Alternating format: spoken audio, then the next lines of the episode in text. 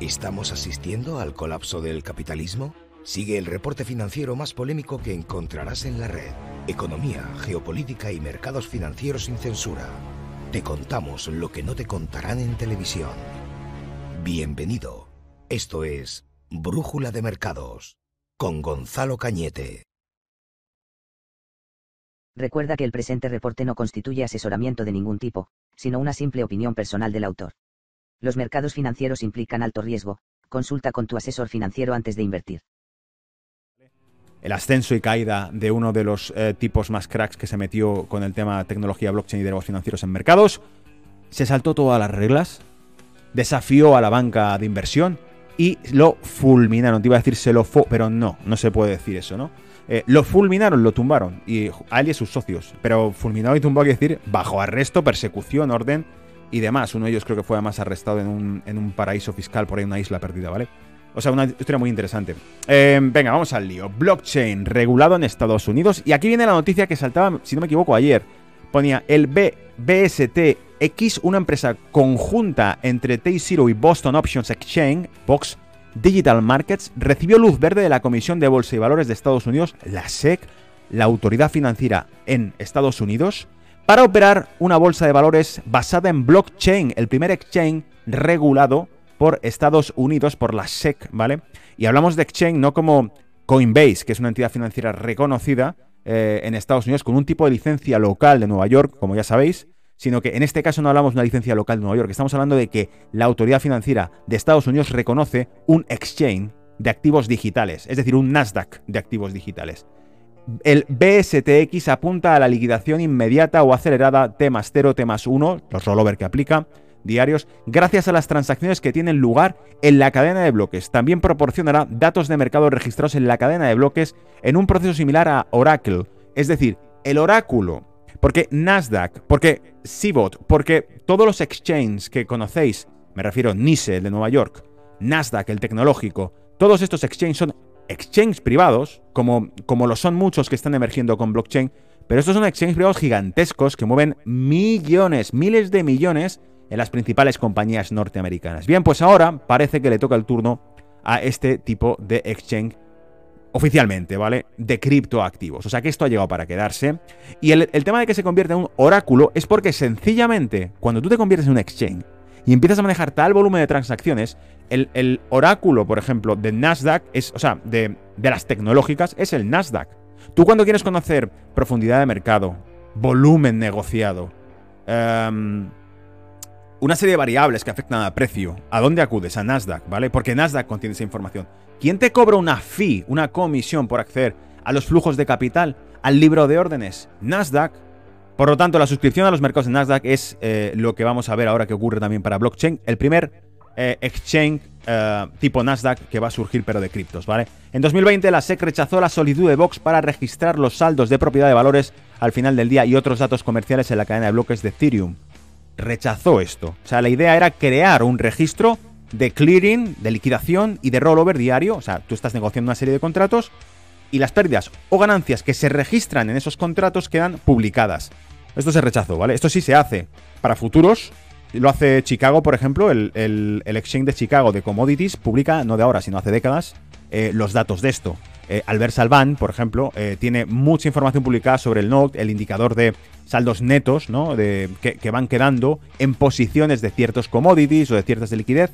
Eh, que crea un indicador basado en esto, ¿vale? Entonces, hay una serie de información que te facilitan los exchanges que lo convierte en el concepto de oráculo que conocemos hoy en día, ¿vale? Espero que me estés siguiendo con todo esto, porque vamos rápido, pero hablamos claro.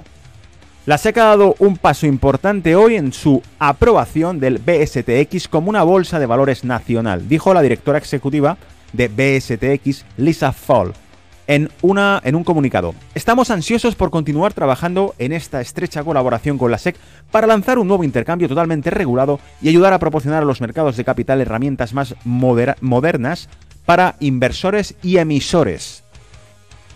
Fijaos, yo me quedo con la declaración que ha hecho la CEO de esta compañía, me quedo con la frase de trabajar en estrecha colaboración con la SEC. A ver si... A ver si...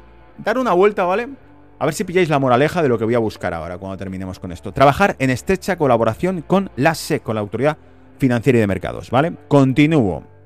BSTX dijo que está trabajando para respaldar eventualmente criptomonedas reguladas junto con sus ofertas de acciones. En su comunicado, la SEC dijo que la aprobación está condicionada a que BSTX, siguiente nota, ¿eh? nota número 2, su aprobación está condicionada, nota número 2, apúntala ahí antes de que lleguemos a la conclusión final de esto, ¿vale? Su aprobación está condicionada, ¿por qué? Luego lo veremos. La SEC también requerirá que BSTX forme parte de un grupo de vigilancia entre mercados, que es un grupo de trabajo de la industria que utiliza para coordinar el cumplimiento normativo. Cumplimiento normativo, grupo de trabajo, vigilancia. Seguro que ya esta tercera nota, ¿vale? Espérate que te pongo la cara. Esta tercera nota ya lo vas pillando, ¿vale? Vigilancia, grupo de trabajo. me seguís, ¿no? Por dónde voy, seguro que me has dado cuenta, ¿vale? Comillas, la aprobación de hoy es solo un comienzo para BSTX. Nos sentimos alentados y energizados por el alcance hasta la fecha de los participantes financieros tradicionales y no tradicionales. Utilizando futuras presentaciones de reglas, planeamos responder con una serie de innovaciones adicionales que benefician tanto al emisor como a las comunidades comerciales, agregó Fall, la CEO, Lisa Fall, la CEO de BSTX. Amigos, conclusión. Un mercado como este, un nuevo exchange de blogs, eh, perdón, un nuevo exchange basado en tecnología blockchain y de criptos, será regulado, será público en Estados Unidos, pero claro, condiciona una serie de cuestiones, siempre y cuando, uno, colabore en estrecha, em, en estrecha acción con la autoridad financiera americana. Dos, eh, ¿cuál era el segundo que se me ha olvidado? Em, condicionado, es decir, no estamos diciendo que se lo den, estamos diciendo que se lo dan, a priori, luz verde, siempre y cuando cumpla con tres una vigilancia, forme parte de un grupo de vigilancia de los mercados y que trabaje en, en asegurar el cumplimiento normativo. Luego, aquí lo que estamos viendo es que los exchanges están pasando por el aro. Si la semana pasada te estaba comentando que Binance ha sido aceptado por el Banco de España, hoy este exchange es público, es el primer exchange nacional que va a haber en Estados Unidos eh, que ha recibido el visto bueno por la SEC porque se va a portar bien y porque va a vigilar los criptoactivos y va a reportarlo todo. Luego nos deja un callejón sin salida para el mundo DeFi y es este. Ningún negocio DeFi, ningún exchange DeFi financiero le dejarán prosperar, es decir, será aceptado por las autoridades eh, si no cumple con las normativas de KYC, Know Your Customer, que quiere decir que te pidan DNI, prueba domicilio, y AML, políticas de antiblanqueo de capitales. Si no prueba que cumple estos dos puntos, no le dejarán eh, funcionar en tu país. Será baneado. Tú podrás hacer lo que quieras con él, pero cada vez que quieras mover dinero, te dirán que no está reconocido, ¿vale? Y con esto pasa otra noticia, el fallo crítico encontrado en Ethereum. Y dice, hayan un fallo crítico en Ethereum que daba la posibilidad de crear criptomonedas de forma infinita. ¿De qué demonios me estás hablando? Y dice, el desarrollador e investigador de seguridad eh, de información Jay Freeman, más conocido entre los profesionales por su apodo eh, Saurik localizó un fallo crítico en Ethereum que habría permitido a un eventual hacker crear criptomonedas de forma infinita. Recopilando, si bien, por ejemplo, decimos que las criptos son activo eh, refugio porque tiene una oferta ilimitada, ¿vale? Tiene una oferta que se limita en contrario al dinero fiat, que se imprime por los bancos centrales a, chorrón, ¿vale? O sea, van fabricando billetes digitales cada vez que tiene un problema financiero. Que la banca privada industrial, la macrobanca, tiene problemas de liquidez. El Long Term Capital Management, el fondo de inversión de Nueva York, el top número uno que quebró por completo. Eh, pues pasta que se fabrique y que se le da, ¿vale? Que lo tienen las .co, bueno, pues se fabrica dinero y se les inyecta. Que lo tienen las, eh, las Surprime en Estados Unidos, la banca de inversión que creó fondos y activos hipotecados, paquetitos, ¿vale? Estructurados, que luego hablan de las criptos, luego hablan de las pool, luego hablan de las DeFis, pero esos eran paquetitos de basura que se comercializaban en fondos de inversión, es decir, eran paquetes eh, de 100.000 dólares respaldados por hipotecas eh, sobre activos inmobiliarios que no valían ni 80 ni 60 mil dólares. Claro, era una auténtica pirámide de papel, ¿vale? Bueno, pues estos señores que han ido alimentando este tipo de burbujas financieras a, perpetuidad y para siempre, eh, se encuentran ahora con que, claro, nosotros, los inversores, no creemos en activos que se estiran como un chicle, se estiran como una goma se estiran hasta el infinito y según lo que les convenga a los dueños del dinero.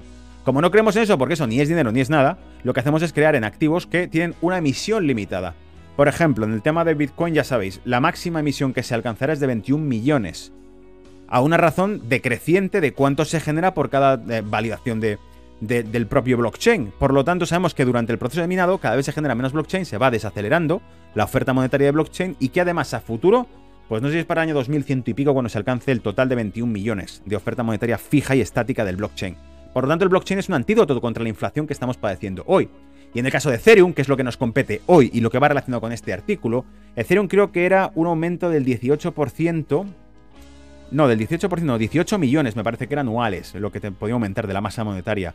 Pero claro, 18 millones anuales sobre una masa que cada año es mayor, significa que su crecimiento exponencial va desacelerándose. Lo mismo que Bitcoin.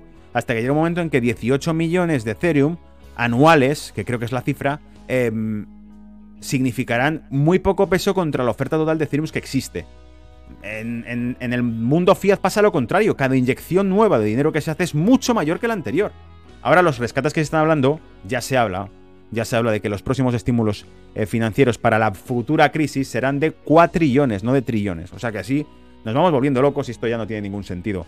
Y sigo con el tema para que entendamos por qué han detectado un breach, una vulnerabilidad en el Ethereum que permitiría imprimirlo a perpetuidad. Y entonces se convertiría en, el, en una cripto inflacionaria como lo es el euro, como lo es el dólar o como es las típicas... Bueno, peor porque no es una moneda con tantísimo peso, por lo tanto se convertiría como una moneda de un país emergente, básicamente, ¿vale?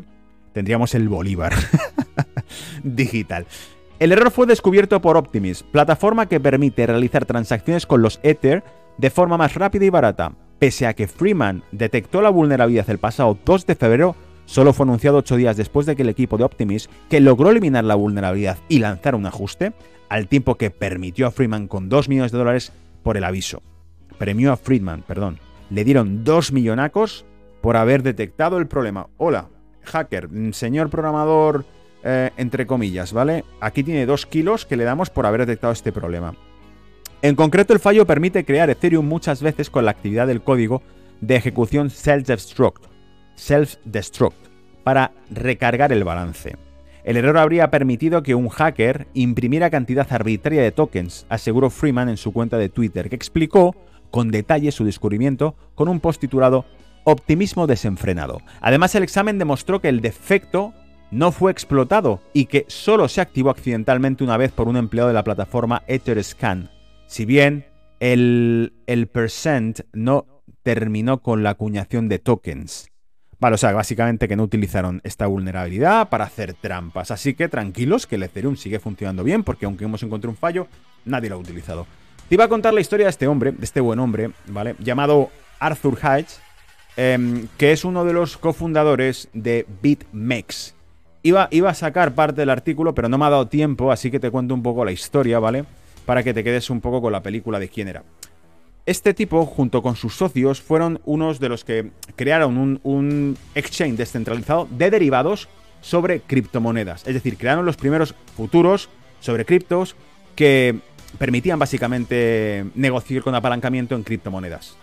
Entonces, al hacer esto, al hacer esto, lo que hicieron fue anticiparse por mucho a lo que ahora sí estamos viendo. Ahora sí existen otros exchanges descentralizados que están ofreciendo apalancamiento, que están ofreciendo productos de depósito, swaps y este tipo de productos de banca de inversión, pero en aquel momento, estamos hablando hace unos años para atrás, eh, este tipo se lanzó a hacerlo con sus socios. ¿Problema?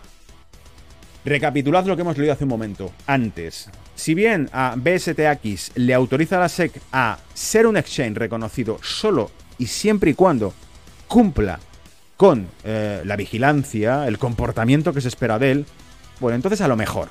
Pero esta gente lanzó su negocio independientemente de regulaciones, independientemente del lobby de la industria financiera más grande del mundo, el de Nueva York. Entonces, esta gente básicamente le dio una patada en las pelotas a la banca de inversión norteamericana, que es la más grande del mundo, y empezó a negociar sus activos de forma muy exitosa a través de este exchange ofreciendo, pues insisto, derivados financieros sobre exchange. Una innovación que no se había visto hasta la fecha. Ni KYC, ni política de Know Your Customer, ni DNIs, ni identificaciones, ni leches. Y además, AML tampoco, cero. Es decir, no había políticas due diligence, no había políticas de detección de origen de los fondos. Aquí se metía dinero, aquí se negociaba con derivados, aquí se hacía ganancias o pérdidas, se cerraba la operación y se marchaba uno. ¿Quién eres? No importa. ¿Qué quieres? Tampoco importa. Lo que quiero es hacer negocios, ¿vale? Pero no te importa ni dónde resido ni cómo me llamo. O sea, un, un, mundo tan salvaje y tan libre que no podía prosperar. Así que se metió una orden de detención, de detención contra él y contra sus socios. Y bueno, hasta fecha reciente, a principios de este año, creo que se resolvió con... Todavía se está negociando porque se enfrenta a penas de cárcel, si no me equivoco, el de 5 años de cárcel a, lo que se enfrenta. Pero se está negociando y han tenido que pagar su, eh, eh, una fianza de millones de dólares. Se está negociando el, todavía el caso para ver cómo salen adelante. Porque de lo que se le acusa es de blanqueo de capitales, por ejemplo. Cuando en realidad, probablemente, digo probablemente, BitMEX nunca tuvo como objetivo blanquear capitales de ningún tipo. O sea, su negocio no era el blanqueo de capitales, su negocio era montar una jungla de dinero brutal, sin dueños, sin reglas, totalmente arbitraria y libre. Y lo hizo, lo consiguió, fue exitoso. O sea, creó un producto financiero que podía ser negociado y no pedía nada a cambio de, en cuanto a papeles, ¿vale? En cuanto a paperwork. Creó un mundo libre de derivados financieros y la banca de inversión dijo, hostia, como esto prospere, se acabó el negocio.